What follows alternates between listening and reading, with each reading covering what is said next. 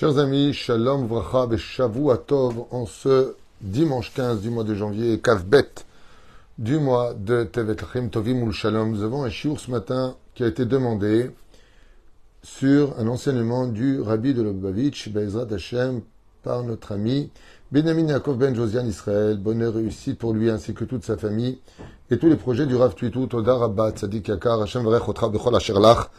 Que de bonnes nouvelles pour tous les malades d'Israël et nous Kol Mete Israël. Une grande réussite pour tous ceux qui nous soutiennent. Todarabah à vous tous, Be'ezrat Hashem. Soyez bénis sur tous vos chemins. Merci d'acheter des shurim et patience. Parce que vous êtes nombreux à acheter des shurim, donc il ne peut pas non plus en faire mille par jour. la reine, je vous demanderai vraiment d'être patient, de ne pas donner pour le retard, euh, qui euh, ne peut pas d'aller plus vite. Todarabah. Euh, on commence tout de suite à propos de Aaron, et non seulement du rabbi de Lubavitch, comme ça a été demandé Et.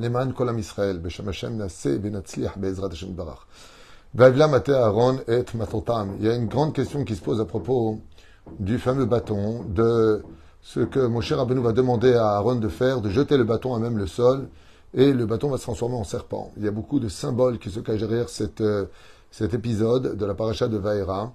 Et de l'autre côté, les, les, les sorciers de Pharaon vont aussi jeter deux bâtons, et il va se passer un événement miraculeux dont nous allons étudier ici cet enseignement du Rabbi. Parachatenu Akdosha. Notre paracha, mais ça paraît qu'Acher Amdou Moshe et Aaron les Pharaons, quand ils sont partis voir Pharaon. Amar Kadosh Baruch le Moshe, Shimi Vakesh Parao, Tumlachem Mofet. Si Moshe, tu te retrouves face à Pharaon et qui te demande de faire un signe, un prodige, qui Azalav Lomar le Aaron, le Ashlich Lifne Parao, et Mathéou, tu demanderas à Aaron de jeter son bâton à même le sol. Et le bâton se transformera en serpent. Quand Aaron a agi en conséquence, comme l'avait demandé donc Pharaon comme étant un signe, Aparo Kara Lechachamim et donc Pharaon s'est moqué du signe que Dieu avait fait, car il a appelé ses propres sorciers qui ont fait la même chose.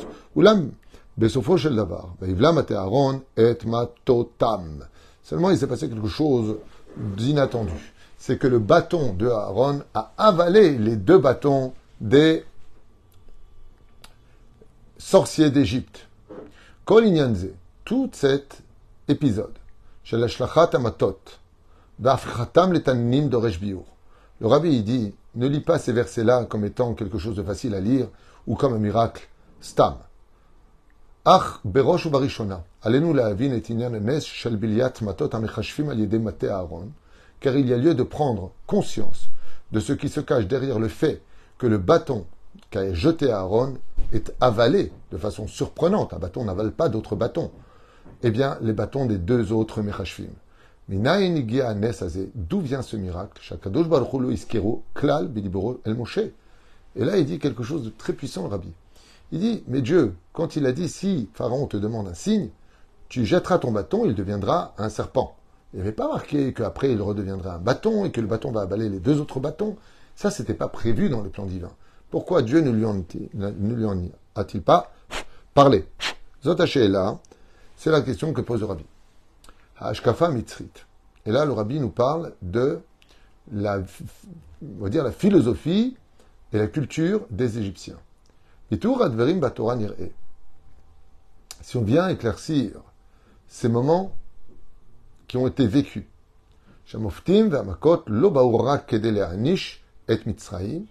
Que les dix plaies ne sont pas venus simplement punir ou faire payer à l'Égypte son crime. Et là, il faut retenir qu'en réalité, dit le rabbi, que le but des dix plaies, y compris du bâton, n'est pas simplement venu donner un coup de la punition que méritait grandement Pharaon et son peuple, mais qu'il est venu aussi briser ce côté de lutter contre la vérité de Dieu sur terre. Le Torah de Chassidut Musbar. Et dans la Torah de la Chassidut, donc comme explique le Rabbi dans la Chassidut, Ken, olam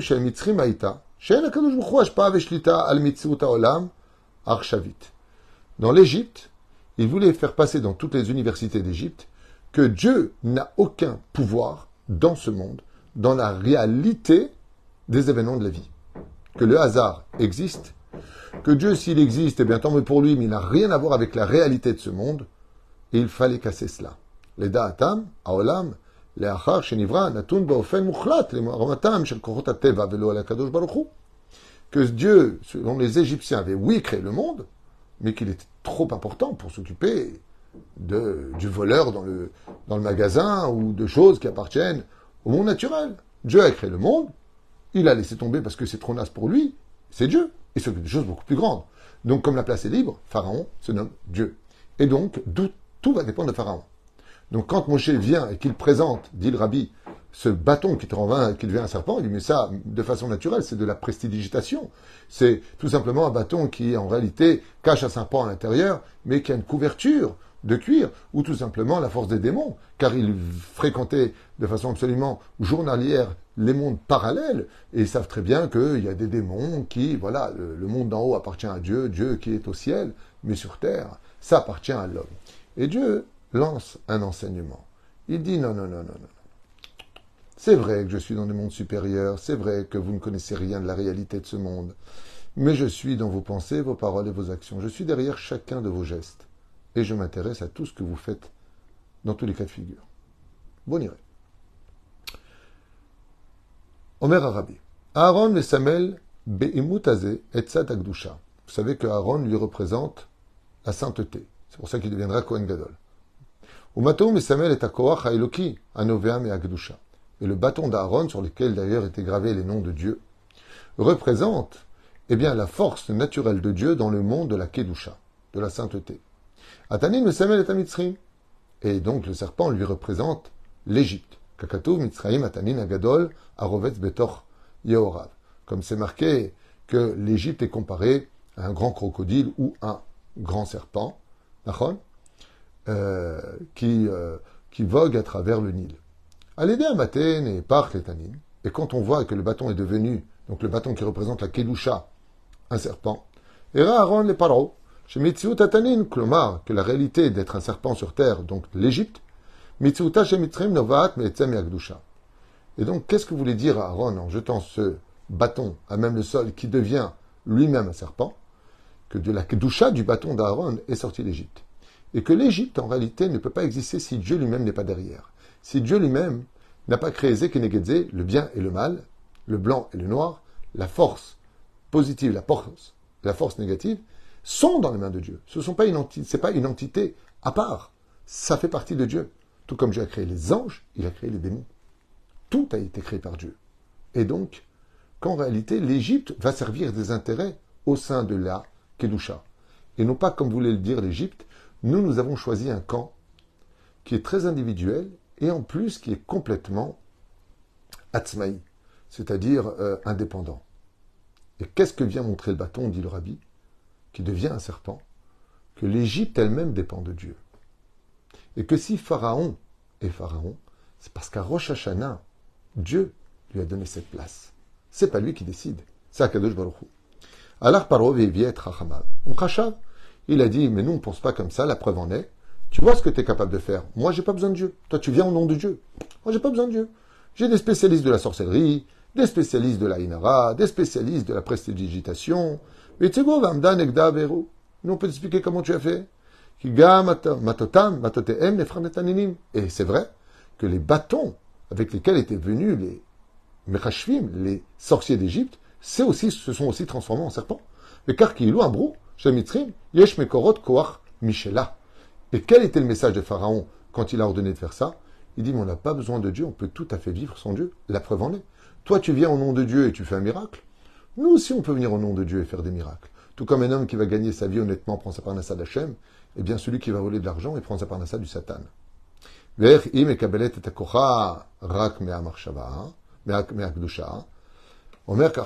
Écoutez bien ce que dit le rabbi. Dieu donne une réponse à toute l'Égypte qui va commencer déjà à faire trembler les principes fondamentaux de l'Égypte, qu'ils ne sont ni Dieu et qu'ils ne peuvent rien faire sans Dieu, et que la nature elle-même appartient à Dieu. Le bâton d'Aaron va avaler. C'est quand il va y avoir en réalité. Et c'est extraordinaire parce que le rabbi nous dit ici que le miracle, c'était pas que le bâton devienne un serpent. Le miracle, c'était que le bâton avale les autres bâtons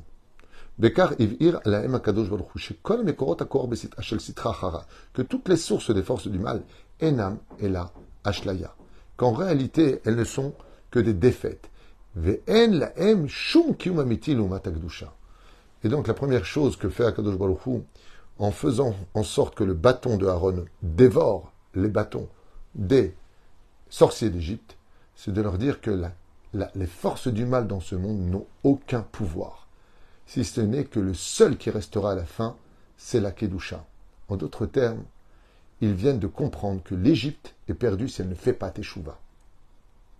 Que s'ils comptent rester avec les forces du mal, avec la débauche, avec tout ce qui renferme les incantations, avec les démons et tout ce qui tourne au mal, si tu n'as pas compris que ça n'a pas de kiyum, ça n'a pas d'éternité, ça ne restera pas, eh bien, tu es perdu.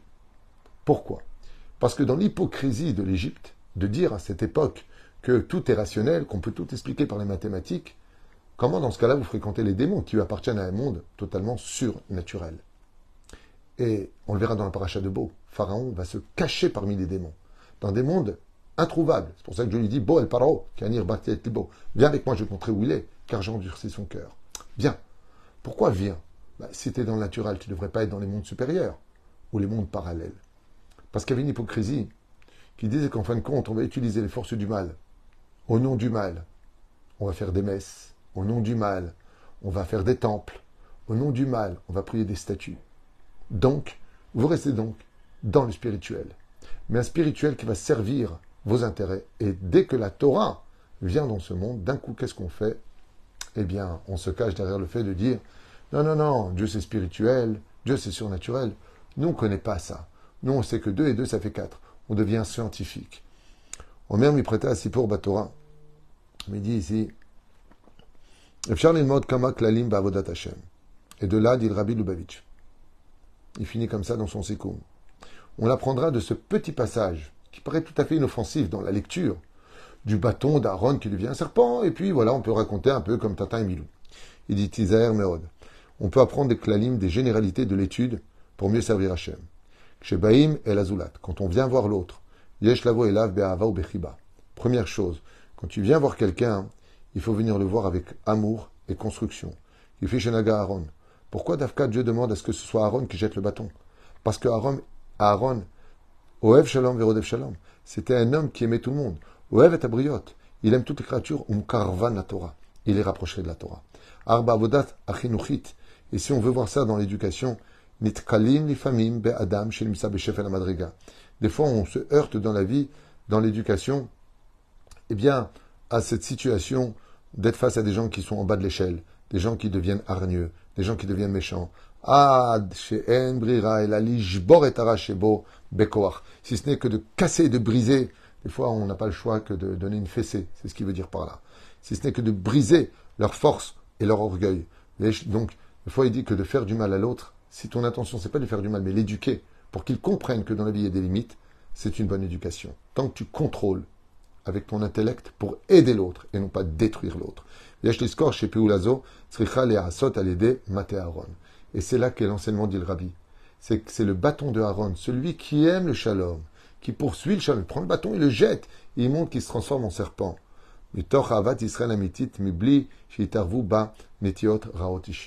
Sans pour autant mêler ses pulsions animales, sa colère intérieure, sa logique personnelle, mais tout simplement pour construire l'autre. Et c'est comme ça que va commencer la préface de la première plaie qui est le sang. C'est le fameux bâton qui vient dire, regardez, on pourrait commencer avec vous, dit le rabbi, avec un bâton qui va vous frapper d'un coup et vous détruire. Mais on va aller doucement. On va vous éduquer. On va vous apporter des réponses. Dieu contrôle tout. Il est partout. Tout lui appartient. Tu peux rien faire sans lui. T'as compris? Ça s'arrange. T'as pas compris? Le sang va couler. Et c'est la première plaie qui viendra tout de suite après. Mais le coup de bâton qui est donné, qui se transforme en serpent, et qui est capable d'avaler les autres bâtons, qui étaient des serpents, ça vient t'apprendre que dans la vie, tu peux transformer le serpent en bâton. Si c'est pour non pas frapper l'autre, mais pour t'en servir comme une canne et faire avancer l'histoire de l'humanité avec toute sa sérénité, son harmonie et son amour pour l'humanité. C'était avant le coup la chance de faire tes chouvas. Et comme ça dit le rabbi Lubavitch, avant d'être dur avec les uns et les autres, avant de les condamner, avant de les critiquer, avant de les frapper, d'abord, pose-toi, pose des bonnes questions et montre-lui bien que si aujourd'hui, eh bien, tu vas prendre des dispositions qui risquent d'être désagréables pour lui, c'est que tu lui as donné une chance de bien comprendre avant et que cette chance, c'est une occasion que tu n'as pas le droit de laisser passer. Mais tout ce que je fais, c'est que de l'amour. C'est pas pour détruire. Et c'est pour ça, dit le rabbi, qu'on voit qu'à chaque plaie, Moshe revient avec la même demande pratiquement, sauf à la fin, où il va passer directement du Rocher à la fin.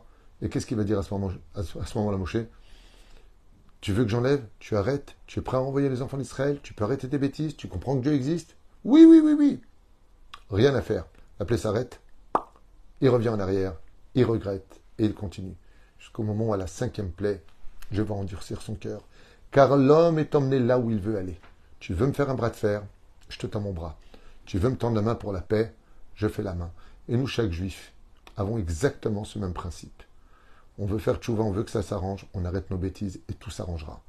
On veut continuer sur notre chemin parce qu'on dit bon bah de toute façon je fais des bêtises et puis voilà je, gagne très bien ma vie, je suis pas chômeur Shabbat, je suis pas chômeur mitzvot, il se passe rien pour moi. Voilà lui il fait les tchouva, lui monter en Israël, il galère.